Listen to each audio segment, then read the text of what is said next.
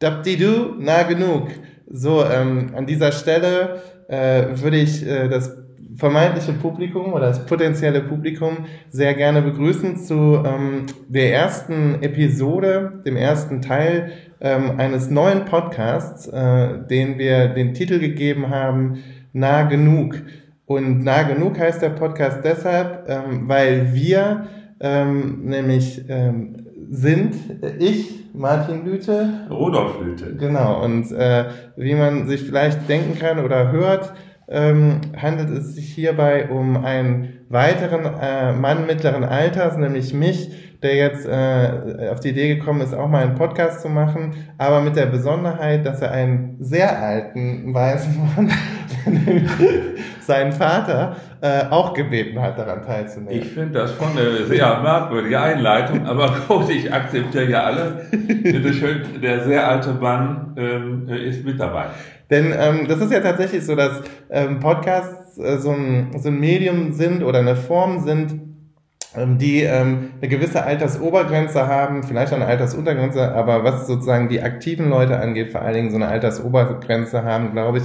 Und deshalb ist es schon äh, für uns äh, besonders spannend, auf diese Art und Weise jetzt mal ge generationenübergreifend ähm, zu diskutieren. Und das äh, soll auch äh, so ein bisschen das Ziel sein. Ähm, das ist zum einen ein Vater-Sohn-Gespräch, aber das ist auch ein Vater-Sohn-Gespräch, bei dem unser jeweiliger Beruf äh, eine Rolle spielt, der nämlich äh, sehr ja. nah ist, nah genug. Nah genug, äh, nah genug heißt, äh, ich bin ein Philosoph, äh, allerdings inzwischen offiziell im Ruhestand und der Martin macht was Ähnliches, was nah genug ist, aber doch auch ganz anders. Genau, ich bin ähm, Amerikanist, das äh, heißt, äh, also auch Dozent an der äh, Universität, äh, noch nicht pensioniert und ähm, unterrichte äh, also amerikanische Kultur und ähm, Kulturtheorie im Prinzip schwerpunktmäßig.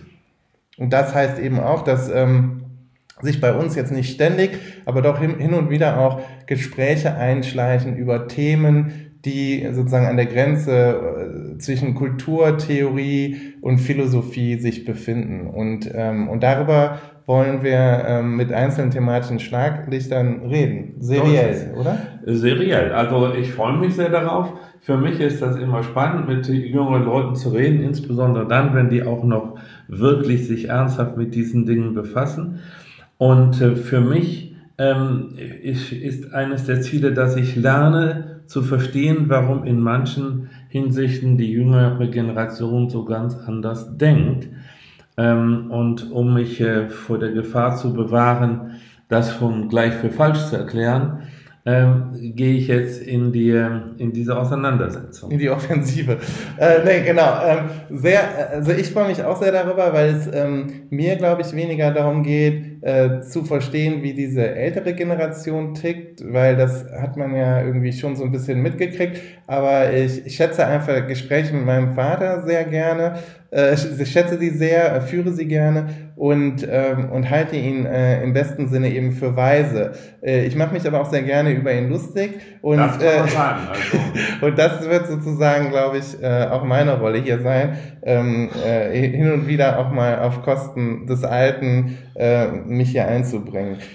Genau. Ich, ich, darf versprechen, dass ich mich nach besten Kräften zu wehren versuchen werde. Darauf freuen wir uns. Ich, ähm, äh, wir haben uns überlegt, äh, dass wir euch, den potenziellen Zuhörern, eine lose Struktur auch mit an die Hand geben wollen, dass ihr so ein bisschen wisst, was auf euch zukommt ähm, und dass, äh, dass wir so ungefähr, denke ich mal, eine halbe Stunde aufnehmen. Jetzt haben wir schon fast fünf Minuten sozusagen mit Einleitung verquatscht, aber das wird jetzt auch nicht jedes Mal so sein. Und, und, und dann würden wir uns jetzt ähm, also relativ frei diskutieren über ein Thema, von dem wir denken, dass wir äh, nochmals nah genug, ähm, äh, uns da sozusagen kritisch, kritisch bewegen, ähm, gleichzeitig aber nicht komplett einer Meinung sein werden. Und das Thema ist auch ein Thema, was eben, glaube ich, ein intergenerationelles Thema ist, also ein Thema, was zwischen den Generationen verhandelt und ausgehandelt wird, mit jeweils, glaube ich, anderen, leicht anderen Perspektiven darauf. Und das Thema lautet, politische Korrektheit oder äh, der englische Term Political Correctness, dass der seinerseits sozusagen schon ein Kampfbegriff ist ähm, derjenigen, die ähm, diese Ideen, die damit verbunden sind, ähm, ja schon kritisch zu diffamieren oder in ein kritisches Licht äh, versuchen zu rücken. Ähm, genau, und das ist, äh, das ist die Idee, dass wir jetzt das darüber inhaltlich diskutieren. Und dann würde ich äh, mich an den Altmeister gleich mal wenden äh, mit der Frage, was für ihn denn eigentlich Political Correctness bedeutet und, ähm, und zwar im, im doppelten Sinne. Also zum einen, was das ähm, inhaltlich bedeutet, zum anderen, was das für ihn bedeutet ähm, in der Auseinandersetzung vielleicht mit dem ja. Thema. Ähm, muss ich gleich zugestehen, dass ich da schon im, ähm, im Schwimmen bin, denn ähm, unter diesem Titel wird mancherlei verhandelt. Ähm, als ich äh, das zum ersten Mal hörte, hielt ich das für eine verschärfte Form von Achtsamkeit. Ich war, dass man in seiner Art und Weise, wie man andere Menschen anspricht und über andere Menschen redet, auch über Gruppen von anderen Menschen redet, äh, Vorsicht walten lässt. Und das erinnerte mich an äh, meine Jugend, die ja schon lange zurückliegt, wie man sich denken kann. Und da das war, war das im 18. Jahrhundert. Ja, ja. Ja, frühes 19. Das würde ich jetzt mal sagen. Ähm, und ähm, da war, es, war das noch nicht sehr weit verbreitet. Ein, ein Beispiel, äh, an das ich mich erinnere, ist, dass man behinderte Menschen, also zum Beispiel auch Kriegsversehrte, völlig ähm, selbstverständlich Krüppel nannte. Mhm. Und da, das war mir immer sehr sympathisch an dem, was ich äh, zuerst zunächst unter Political Correctness verstanden habe, nämlich, dass man vorsichtig ist mit äh, den äh, Fremdbezeichnungen. Da habe ich keine Mühe, obwohl ich da, da werden wir sicher mal drüber reden müssen, auch meine, man muss überlegen, wo, wo man Grenzen zieht. Okay. Aber ich habe jetzt in der Fortführung der Diskussion den Eindruck, dass da noch sehr viel mehr äh, dahinter steckt. Okay. Und das äh, müssen wir hier mal erörtern. Okay, also ich glaube, ähm, also mein Verständnis wäre tatsächlich eben äh, genau das, was du jetzt bisher beschrieben hast, aber was du ja erstmal unter zunächst äh, geklammert hast, nämlich, dass man vielleicht gut daran äh, täte, wenn man ähm, schon das begrifflich entschärfen wollen würde, dass man anstatt von politischer Korrektheit einfach von gesteigerter ähm, oder geforderter Achtsamkeit gegenüber anderen sprechen würde. Dann, dann würde man zum einen schon so ein bisschen auch die, die eben in dem Begriff schon enthaltene politische Schärfe dem Ganzen nehmen und, äh, und könnte vielleicht zu dem gelangen, was meiner Meinung nach eben der Kern des, ähm, des des Problems oder des Themas sein sollte, nämlich die Frage von Achtsamkeit und dann natürlich, ähm, ich denke, Fragen, äh, die sich daran anschließen, sind dann eben jene der Durchführbarkeit von Achtsamkeit ähm, und in, in welchen Situationen und ähm, mit welchen Ausformungen und auch zu welcher Konsequenz wahrscheinlich. Oder? Das ist richtig. Äh, um jetzt etwas Provokantes äh, in die Debatte zu bringen, also ich habe mit einiger Irritation ähm, dann gehört, dass es ähm, äh, gewissermaßen am anderen Ende dieser gesteigerten Achtsamkeit äh, sozusagen Ansprüche gibt von äh, Gruppen oder Einzelnen, dass man sie mit möglichst allem, von möglichst allem verschonen soll, dass sie irritiert. Mhm. Nicht? Äh, und ähm, wenn es in diese Richtung geht, kommen bei mir Bedenken auf, die ich gleich noch ein bisschen erläutern will. Ähm, ich gebe jetzt erstmal zwei Beispiele, wo ich äh, äh, nervös werde in mhm. dieser Hinsicht. Das eine ist das sogenannte Trigger Warning. Mhm, okay. ja? Und das zweite ist ähm, die mir im Zusammenhang mit der äh, Trump-Wahl Trump Wahl zum ersten Mal begegnete Idee von Safe Rooms. Oder Safe Spaces. Oder Safe Places, ja. Also so wie ich das bisher verstehe, heißt Trigger Warning, dass man Leuten sagt, wenn ihr euch mit einem Film oder einem Text oder einem Musikstück beschäftigt, können da äh, Dinge vorkommen, äh, Formulierungen verwendet werden oder Meinungen geäußert werden, die euch äh, verletzen oder irritieren. Und deshalb sage ich euch, wenn ihr das nicht haben wollt, lasst es doch gleich sein. Ja? Lest es nicht, ihr braucht es auch nicht zu lesen, ihr seid frei davon.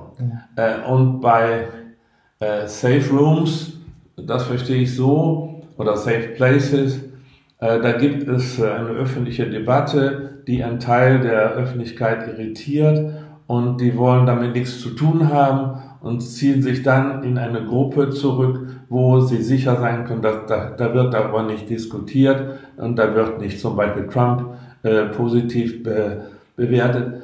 Äh, dann hat man so dann den Nagel vom Hals. Und das sind nun Verhaltensweisen, bei denen ich Schattenseiten vermute. Okay, das ist interessant, denn ich glaube, bei den Trigger Warning, ähm, da, das wäre äh, in der Tat ein spannendes Thema, weil ich ja auch zu eben den Trigger Warnings auch schon mehrfach interv interviewt worden bin, genau. Und da, nee, dem natürlich ähm, anders, also was heißt natürlich, aber dem ähm, anders begegne und äh, gegen, anders gegenüberstehe, weil ich es tatsächlich ähm, als eben Warnung ähm, verstehe, als Warnung, die meiner Meinung nach ähm, mir jetzt aus der Position des Lehrenden vor allen Dingen dazu dient, eben Achtsamkeit zu zeigen und ähm, empathisch zu sein für die möglichen, äh, meistens psychoemotionalen Gefühl, also psychoemotionalen Bedingtheiten derjenigen Leute, den, mit denen ich ähm, intellektuell, akademisch zu tun habe, also den Studierenden.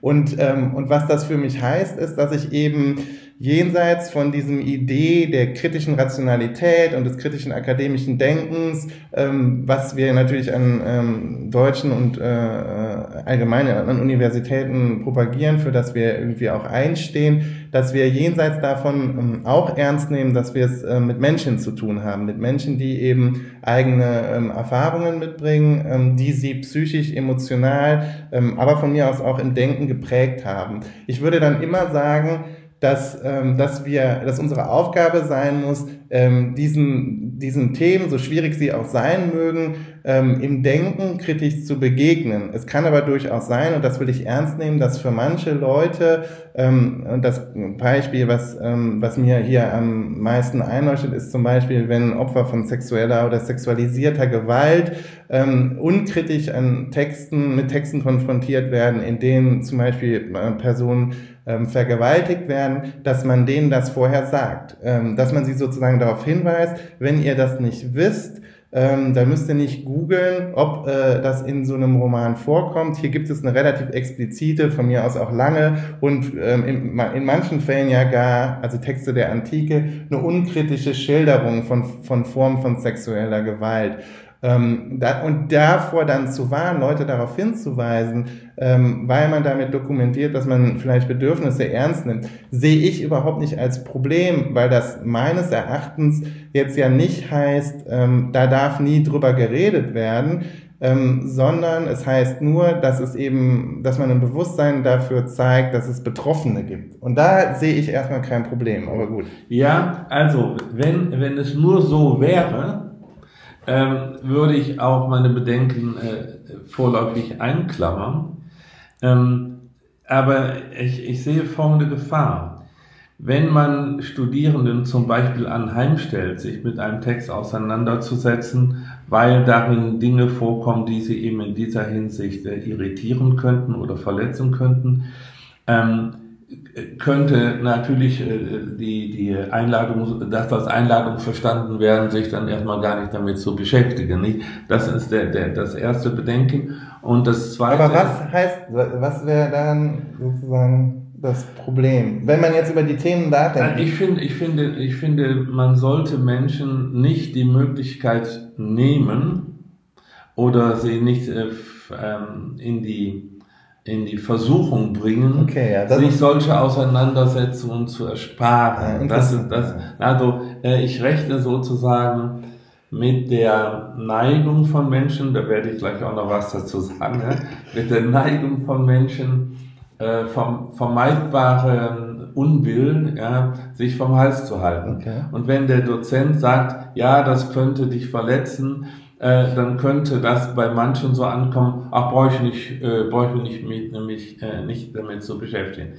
Das ist das eine Problem. Das äh, zweite Problem ist, ich glaube, dass das Ganze in einem Kontext stattfindet, der mir jetzt aus philosophischer Sicht äh, schwierig erscheint.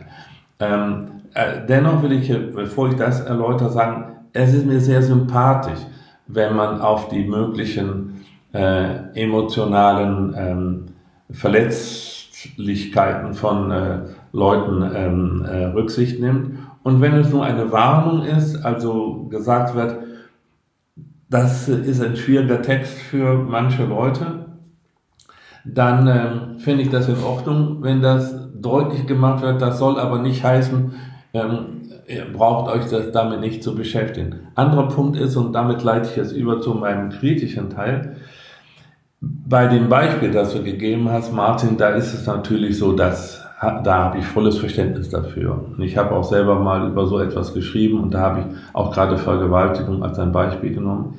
Ähm, aber es gibt ja die Empfindlichkeiten unterschiedlichster Art, ja, und dann kommt dann Hinz und Kunst kommen an und sagen, ja, aber das und das, das kann ich aber auch nicht gut verkraften, ja. Also wenn zum Beispiel schlecht geredet wird über, Frauen oder über Männer oder wenn schlecht geredet wird über äh, Tiere in einem äh, in einem Text, äh, ich habe ja meine Katze so lieb, ja, äh, dann ist äh, dann ist für mich sozusagen gewissermaßen ein Dammbruchproblem. Nicht? Da fängt das eigentlich mit was Vernünftigem an und kann sich dahin äh, erweitern, dass man äh, aus allen möglichen Gründen sich mit äh, Sachen nicht beschäftigt. Und da sehe ich in unserer Kultur eine gewisse Neigung äh, zu, dazu, sich selber zu sehr in Watte zu packen. Und das äh, wird befördert, wenn man solche äh, im Prinzip ähm, vernünftigen Ansätze nicht streng kontrolliert. Okay, aber das ist, glaube ich, das, das ist, glaube ich, so ein bisschen des Pudels Kern. Und ich ja. glaube, da wird für mich auch sozusagen zwischen den Generationen was verhandelt. Das weil, ist richtig. Weil mir immer scheint, wie du ja auch schon gesagt hast, also dein ursprüngliches Beispiel mit dem äh, in Anführungsstrichen Krüppeln, ja. da, da, da, da glaube ich, sind sich die allermeisten Leute einig. Ähm, ähm, dass, dass, dass man das jetzt nicht mehr sagen würde, wenn, wenn ähm, jemand zum Beispiel eine Beinamputation durchlitten hat oder so, dass man, dass sich das irgendwie nicht mehr gehört. Also da, da, da haben wir schon auch mit der Kulturgeschichte von sich äh, oder mit der Geschichte von sich wandelnder Sprache zu tun. Ähm, und, der, und der sozusagen der Naturalisierung von, ähm, von neuen Bezeichnungen. Ähm, also das heißt, wir machen immer sozusagen ein historisches Argument und mein Eindruck ist eben, ähm, zwischen den Generationen ähm, scheint mir diese unter dem Schlagwort von mir aus der Befindlichkeitskultur oder sowas, da äh, sich unheimlich viel abzuspielen, dass eben ähm, eure Generation ähm, auf die folgenden Generationen, also das wäre jetzt ähm, von mir aus die Generation X und jünger, also dazu würde ich mich zählen und dann ähm, eben die Millennials und so, die sich ja im Internet vor allen Dingen auch ähm, diesen Debatten aussetzen und diese Debatten führen, dass sich da eure Generation und, und vielleicht die ähm, auch noch die Babyboomer, du bist ja eigentlich kein Boomer, du bist ein bisschen nee. älter als ein Boomer, glaube ich, ne? aber dass, ähm, dass das eben, dass diese Leute jetzt den Eindruck haben, zum, äh, zum, ja, sagen wir, zum Mitte und zum Ende ihres Lebens, dass da jetzt diese Befindlichkeiten auf einmal alles toppen und äh, sozusagen da die Gesprächskultur und die demokratische politische Kultur des Austausches, des kritischen Auseinandersetzen ins Wanken und in Gefahr bringen. So, das ist, scheint mir immer so das Narrativ zu sein. Und da, so scheint die Debatte zu funktionieren. Und diese Debatte, das finde ich so interessant, äh, das macht, das leuchtet mir auch ein, also, dass man natürlich, ähm, dass es da Ausprägungen und Formen geben kann, über die man dann im Einzelfall auch nochmal drüber nachdenken muss. Und bei den Beispielen, die du genannt hast, ähm, fand ich jetzt das mit den Tieren, ähm, äh, das ist natürlich was, was einem durchaus begegnen könnte und wo ich vielleicht auch erstmal drüber nachdenken würde, ob man, ähm, ob ich da jetzt immer ein Trigger Warning vorweg schicken müsste oder sollte. Ähm, aber, aber gleichzeitig denke ich mal, ähm, stört mich daran so ein bisschen, dass die Debatte immer so von diesen Rändern geführt wird, dass man immer so tut, als ging ja. es jetzt in jedem Seminar darum, ja. dass man nichts mehr Negatives über Katzen sagen darf. Gut. Und das stört mich so ein bisschen an diesem, das ist für mich so ein bisschen so ein Strohmann in der Debatte. Man, man, und das funktioniert uns genauso meiner Meinung nach in, auch in den Interviews, die ich führen müsste, musste mit den deutschen Feuilletonisten. Da war es dann immer, dass diese zwei, drei möglichst absurden, möglichst radikalen Beispiele Beispiele ähm, gewählt wurden ähm, von ja bestimmt ja. Hunderten und Tausenden, die in der Debatte stattfinden, um zu zeigen, wie in Anführungsstrichen gefährlich das sein ja. kann. Und das okay. find, das stört mich so ein bisschen an der Art und Weise, wie die Debatte geführt wird. Und ich glaube, da ist es dann eben unehrlich zu sagen, diese Befindlichkeitsleute argumentieren zu stark mit ihren Gefühlen, weil ich schon das Gefühl habe, die Gegenseite tut das genauso. Die argumentiert nämlich mit dem Gefühl, dass alle anderen nur mit ihren Gefühlen diskutieren. Ja, so, ja, das ist mein Ich, ich kenne kenn diese Debatte auch ähm, und ich habe mich da sozusagen mal dazwischen positioniert, was immer eine schlechte Position ist, Nein, weil man dann von beiden Seiten oh. verhauen wird. Ähm, gut, äh, ich will also sagen, äh, ich vertrete nicht den Standpunkt, dass äh, Political Correctness ähm, äh, oder auch diese Art Kultur der, der Achtsamkeit eine echte Gefahr für äh, äh, ernsthafte, kritische, wissenschaftliche und intellektuelle Auseinandersetzung ist. Nein, das ist nicht mein Gesichtspunkt. Mein Gesichtspunkt ist eher ein, äh, ich möchte mal sagen, ein erzieherischer. Mhm. Nämlich, äh, ob man es, ob man jungen Menschen und auch äh, Menschen älterer, äh, der älteren Generation einen Gefallen tut, indem man die Rücksichtnahme äh, sozusagen maßlos gestaltet. Mhm. Ja, also ich hätte gar, ich habe gar nichts dagegen, wenn Leute mich einen alten Sack nennen. Ja, ich finde das nicht höflich, aber äh, ich bin okay. alt. Ja, äh, und äh, da meine ich, sollte man die Empfindlichkeiten nicht kultivieren. Mhm. Also wenn du von Befindlichkeit redest, rede ich dann eher von Empfindlichkeit, mhm. nämlich, dass es sein kann, dass Menschen in sich selber da, äh, den, die Haltung entwickeln, man darf mir nichts zumuten. Mhm. Es geht jetzt nicht um die, ich halte das für unehrlich. Da bin ich völlig an deiner Meinung. Ich halte es für unehrlich, wenn Leute auftreten und sagen, mit dieser ganzen Political Correctness wird ja ein ernsthafter, ehrlicher Dialog äh, verhindert und ich, der ich mich um die Wahrheit und die Wissenschaft äh, bemühe, ich werde hier sofort als äh, wilder, äh, wilder weißer Mann mhm. diffamiert. Das halte ich nicht für gefährlich. Das ist nicht meine, mein Gesichtspunkt und das findet auch faktisch so gut wie nicht statt. Das ist schon mal gut. Das ist nicht die Dieter nur Position. Nein, nein, nein. Also das, das finde das finde ich ist nicht richtig. Äh, außerdem bin ich der Meinung, wenn jemand eine Meinung vertritt, die in der Öffentlichkeit strittig ist, dann äh, schränkt das seine Meinungsfreiheit ja nicht ein. Genau. Dann muss er nur damit rechnen, dass er einen aufs Maul kriegt. So und dann kann er sicher wehren. Also das ist nicht mein Gesichtspunkt. Mein Gesichtspunkt ist eher der, jetzt sage ich wirklich mal was wie so ein äh, alter weiser Mann, ja, also das Leben ist hart. Ja, mhm. und es, es gilt darauf, es gilt Menschen darauf vorzubereiten. Okay. Und man bereitet sie nicht gut darauf vor, wenn man sie so lange wie irgend möglich schont, mhm. ähm, sondern ein bisschen was Abhärtung, ja, mhm. ähm, äh, ist gar nicht so, so, so sinnlos. Und weil man nämlich so eine Haltung äh, erzeugen kann wie, mir ist das nicht zumutbar, dass man mich schlecht behandelt. Mhm. Ja, das mag ja sein, aber man wird schlecht behandelt. Mhm. Äh, es gibt kein Leben. Es gibt kein Leben, in dem man nicht schlecht behandelt wird. Und es ist nicht, nicht, äh, nicht unklug, sondern vielleicht sogar weise, sich ein wenig darauf vorzubereiten. Das okay. ist mein Gesicht. Okay. Ja, interessant. Das finde ich, also wenn du das jetzt so sagst, finde ich das auch erstmal ähm, auch nicht unplausibel. Ich, das Einzige, was, was ich mich dann immer frage, ist, wenn, wenn man es jetzt sozusagen ähm, auf der langen Entwicklungslinie ähm, abbilden würde, ähm, also wir sind jetzt in einem Moment, wo diese Empfindlichkeiten, wie du es genannt hast, oder die Befindlichkeiten ähm, und die Rücksichtnahme darauf ähm, gerade en vogue sind ja. und, äh, und sich sozusagen äh, auch einen Platz in der Debatte und der Diskussionskultur ähm, äh, erkämpft haben oder erkämpfen, dabei sind zu erkämpfen. Und ich frage mich dann immer, ähm, ja, führt das aber nicht im Idealfall auch nicht dazu, dass den Leuten, also zumindest äh, ganz bewusst weniger zugemutet wird in manchen Kontexten. Also wenn ich mir jetzt vorstelle, klar ist das Leben hart, aber ähm, oder kann es in Momenten hart sein und man und und ähm, man wird sicherlich äh, krisenhafte Momente in den meisten äh, Lebensläufen äh, und äh, Entwicklungen äh, und Leben einfach finden. Aber die Frage ist doch, ob ähm, ob sozusagen tatsächlich bei den Beispielen, die wir jetzt gewählt haben, wo wir das beide mit dem Trigger Warning erstmal plausibel finden, ob das dann nicht unnötige zusätzliche Momente sind, wo man Leuten äh, nur aufgrund der eigenen Unachtsamkeit eben Leid zufügt. Und ob das dann sozusagen, also das klingt ja dann so ein bisschen so, als sei das so ein optimales Trainingsszenario, um Leute abzuhärten. Mhm.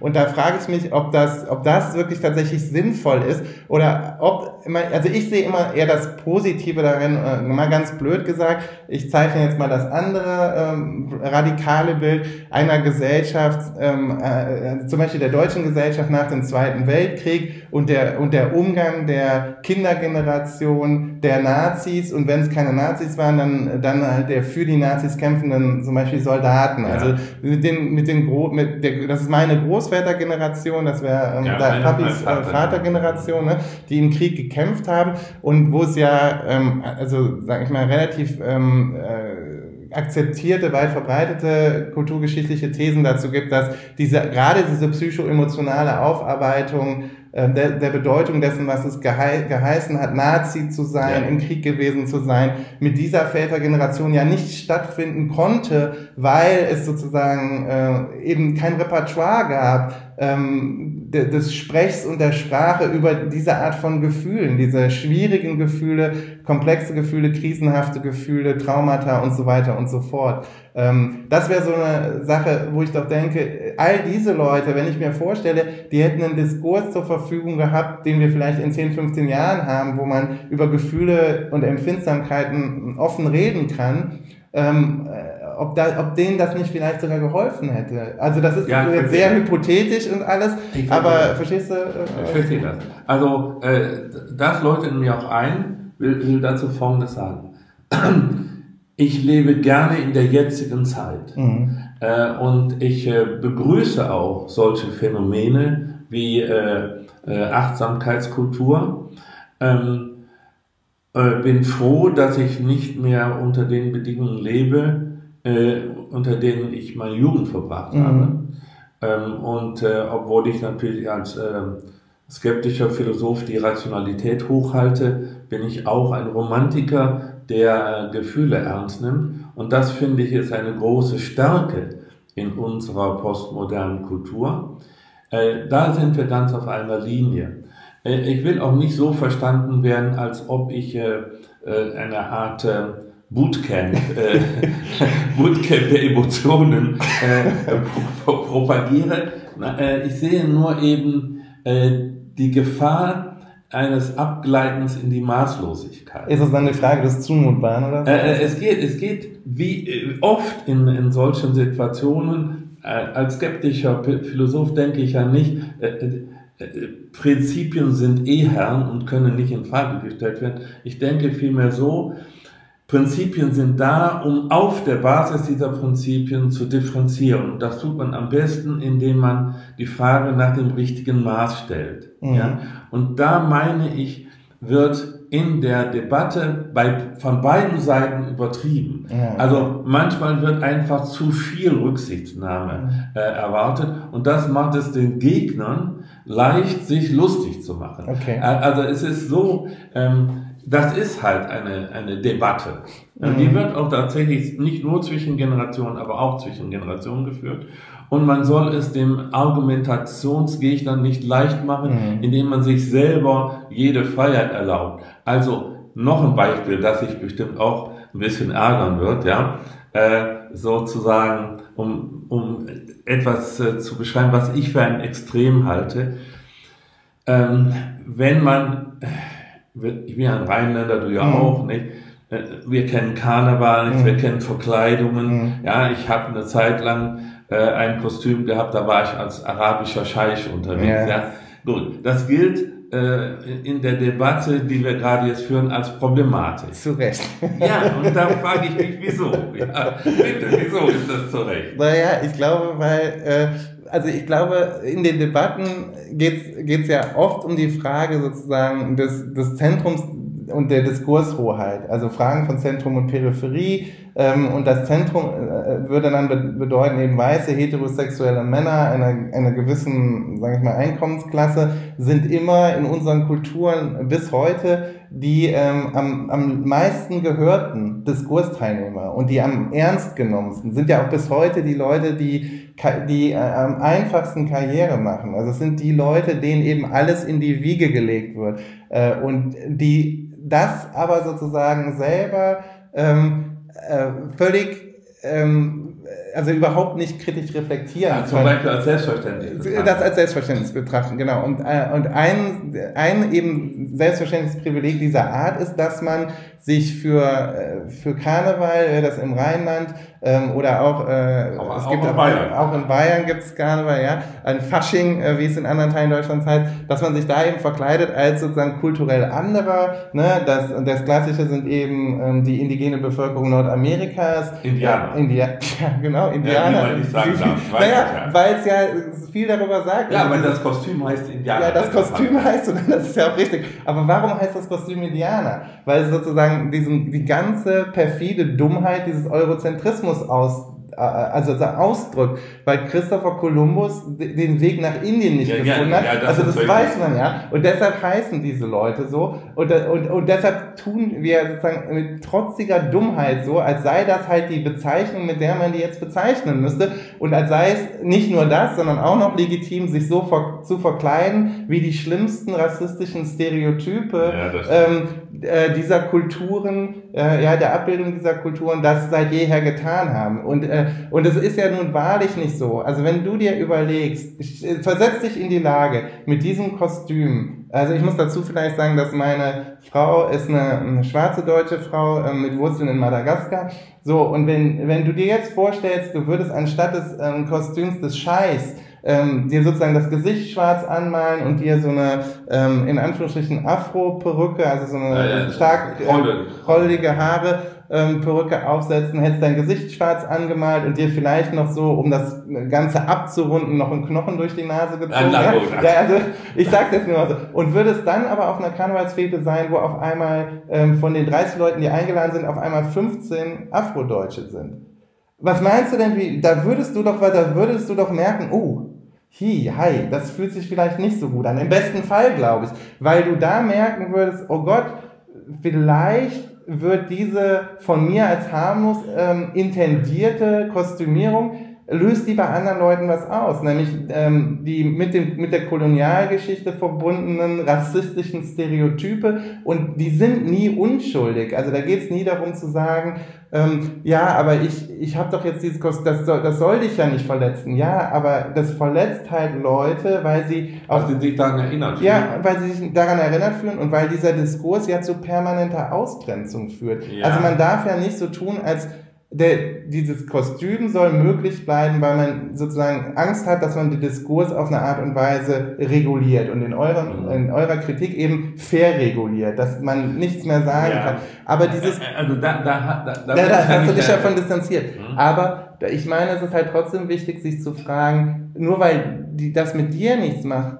heißt es ja nicht, dass das mit den anderen Leuten nichts macht. Und da ist ja eben die Frage, da würden wir doch wahrscheinlich alle utilitaristisch denken, also jetzt auf die Gefühle bezogen, dass man sich überlegt, was ist denn der Mehrwert, was Nein. ist denn der Nutzen dafür, dass du als Scheich gehst? Also jetzt ja auch, du kannst es ja einfach austauschen, so ein Kostüm, durch ein harmloses. Äh, ist jetzt ja gut, aber da, irgendwann wirklich die Frage. Dann, nee, die Frage ist wirklich, also, äh, äh, ja. also du hast das ja taktisch geschickt gemacht, also schlau. Äh, also als Philosoph würde ich jetzt sagen, sophistisch. Ja, du hast ein im Prinzip unstrittiges Beispiel gewählt, um ein, wie ich meine, nicht ganz so problematisches Beispiel von meiner Seite zu ersetzen. Also, aber gut, da, da können wir dann noch äh, bei einem Glas Wein irgendwann ja. mal weiter streiten. Äh, der eigentliche Punkt äh, ist, ähm, wenn wir, wenn wir etwas in die Geschichte des Rassismus einordnen können, sehe ich das Argument ein. Ja?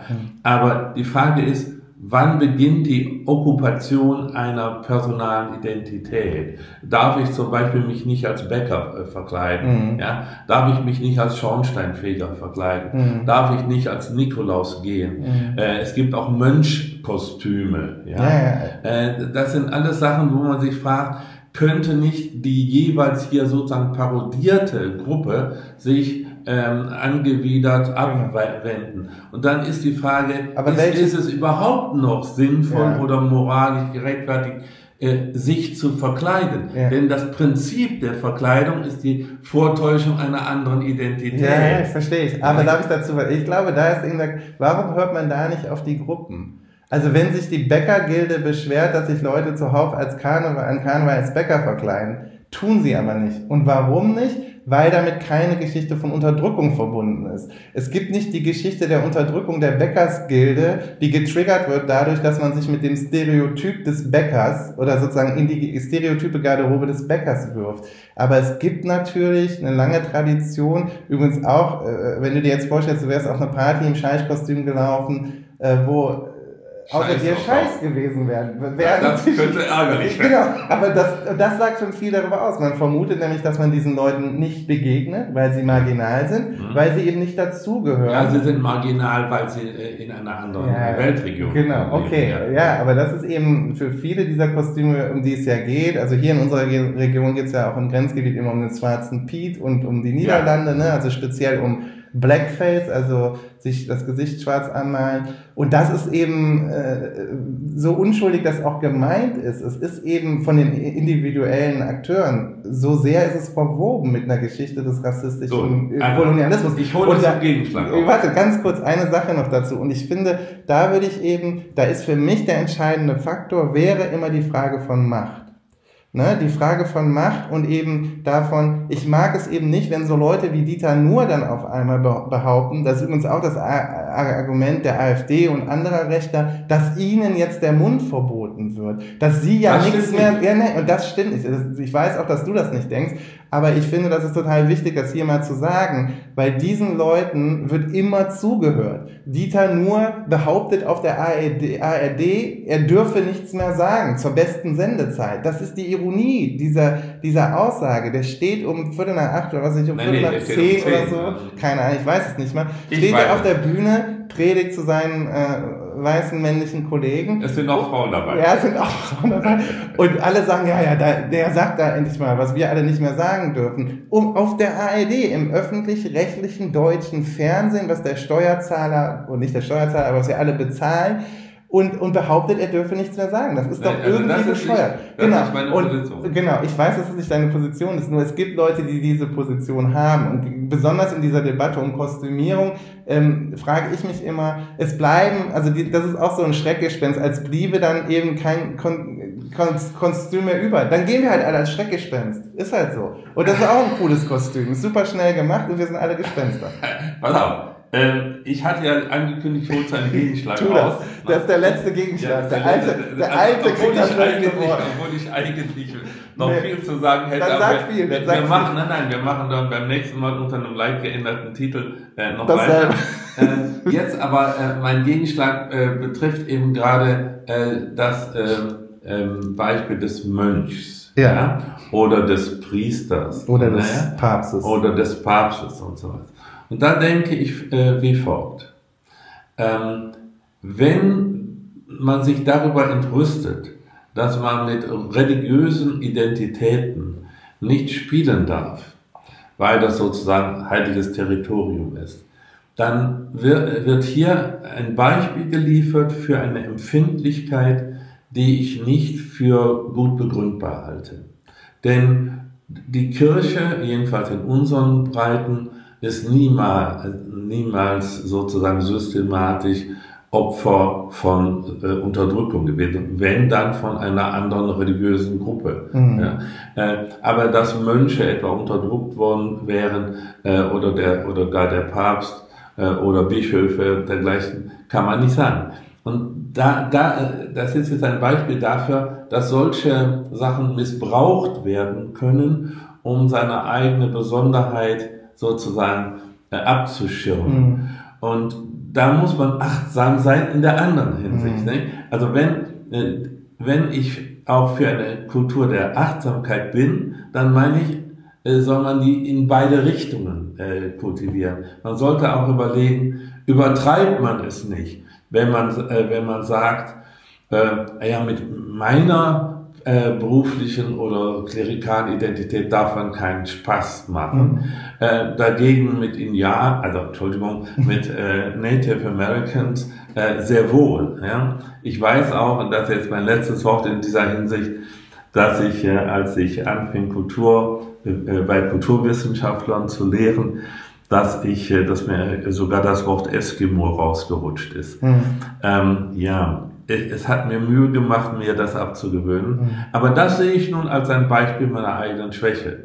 Nur äh, mein Plädoyer wäre auch, dass die Verteidiger dieser Kultur der Achtsamkeit mal ein bisschen äh, in die andere Richtung gucken und sagen, mhm. ob da nicht auch manchmal das Ziel hinausgeschossen wird. Ich, ja, und ich glaube, was da wäre sozusagen, äh, du sollst aber gleich das letzte Wort haben, aber ich finde, da ist, da würde ich sagen, da tut allen, täte es äh, doch den meisten Diskursteilnehmern auch gut, ähm, eben zu bedenken, dass da unglaublich viel an Entwicklung ähm, vollzogen worden ist und dass äh, es jetzt äh, nicht, also darum geht, dass äh, wenn Leute, die ihr Leben lang daran gewöhnt waren, äh, zum Beispiel das N-Wort zu sagen, das ist ja das, das klassische Beispiel eigentlich, oder wie du jetzt das, das E-Wort ne, für die Inuit, dann ist halt, äh, dann ist es halt so, dass man da ja sagen kann, also ich würde da auch immer sagen, der Mann ist ja auch alt. Der ist zwar weiß, aber er ist ja auch alt.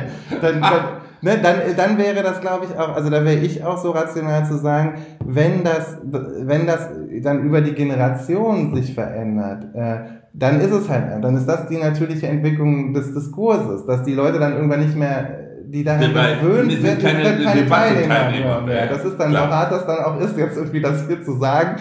Aber das, das Problem erledigt sich schon selber. Und da würde ich eben, darum würde es mir auch immer gehen, zu sagen, ich kann es nur nicht verstehen, wenn 30-jährige, ich mache jetzt selber mal ein Stereotyp, 30-jährige Mitglieder der CDU und da eher im rechten Flügel das unglaublich wichtig finden, dass sie noch äh, N-Wort, äh, das N-Wort noch sagen dürfen, weil sie das völlig, weil sie das halt sagen durften, als sie noch sechs waren oder so. Ich finde das halt kein Argument, weil äh, ihnen wirklich ja. nur ein Wort verloren geht, während es für andere Leute ja immer und immer wieder das wissen wir ja, als Verletzung gezielt eingesetzt wird. Und wenn wir uns beide mal überlegen, was ist denn so das typische Schimpfwort für weiße Männer in der deutschen Sprache? Es gibt keins. Weil das alles Abstrakte sind. Und ich glaube, da kann man viel drüber lernen. Und im Englischen gibt es genau ein Schimpfwort irgendwie für weiße Männer oder für weiße Personen, das ist Cracker. Und das, das hat, ich, ja, und das hat nicht dieselbe Verletzung also das hat nicht dieselbe, dieselbe Wirkungskraft, überhaupt nicht, ähm, wie die vergleichbaren Worte für die anderen äh, Racial Slurs, für die anderen Gruppen. Und ich glaube, das sagt uns doch schon irgendwie viel. Ja, aus. ich habe jetzt was gelernt, muss ich schon zugeben. Ich habe was gelernt.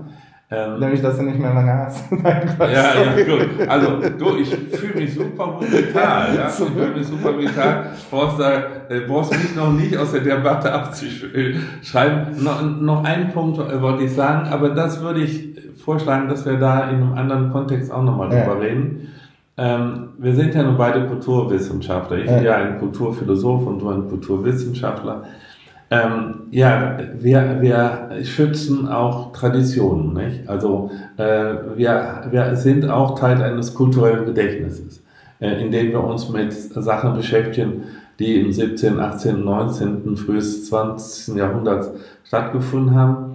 Und da gibt es jetzt aus der Political Correctness äh, Forderungen mit historischen Texten, sagen wir mal, ähm, reinigend umzugehen. Ja. Nicht? Und das ist eine, eine, eine Debatte, die wir vielleicht auch nochmal führen ja. sollten, weil das verschiebt etwas äh, die Perspektive, aber äh, greift doch äh, auch tief ein in unser Selbstverständnis als Wissenschaftler. Mhm. Äh, also soll man äh, Texte umschreiben, weil sie nicht mehr dem modernen äh, oder postmodernen ähm, ähm, sozusagen Sensibilitätsniveau entsprechen. Mhm. Äh, das, das wird mich bestimmt auch heißen. Da bin ich gespannt, ob ich da auch was lerne oder ob ich mich da durchstellen muss. Ja, Ey, es hat total Spaß gemacht. Mir auch. Und ähm, ähm, ja, wir hoffen, dass äh, der ein oder andere, die ein oder andere das sich auch anhört und, äh, und würden dann versuchen, das mehr oder weniger regelmäßig zu machen.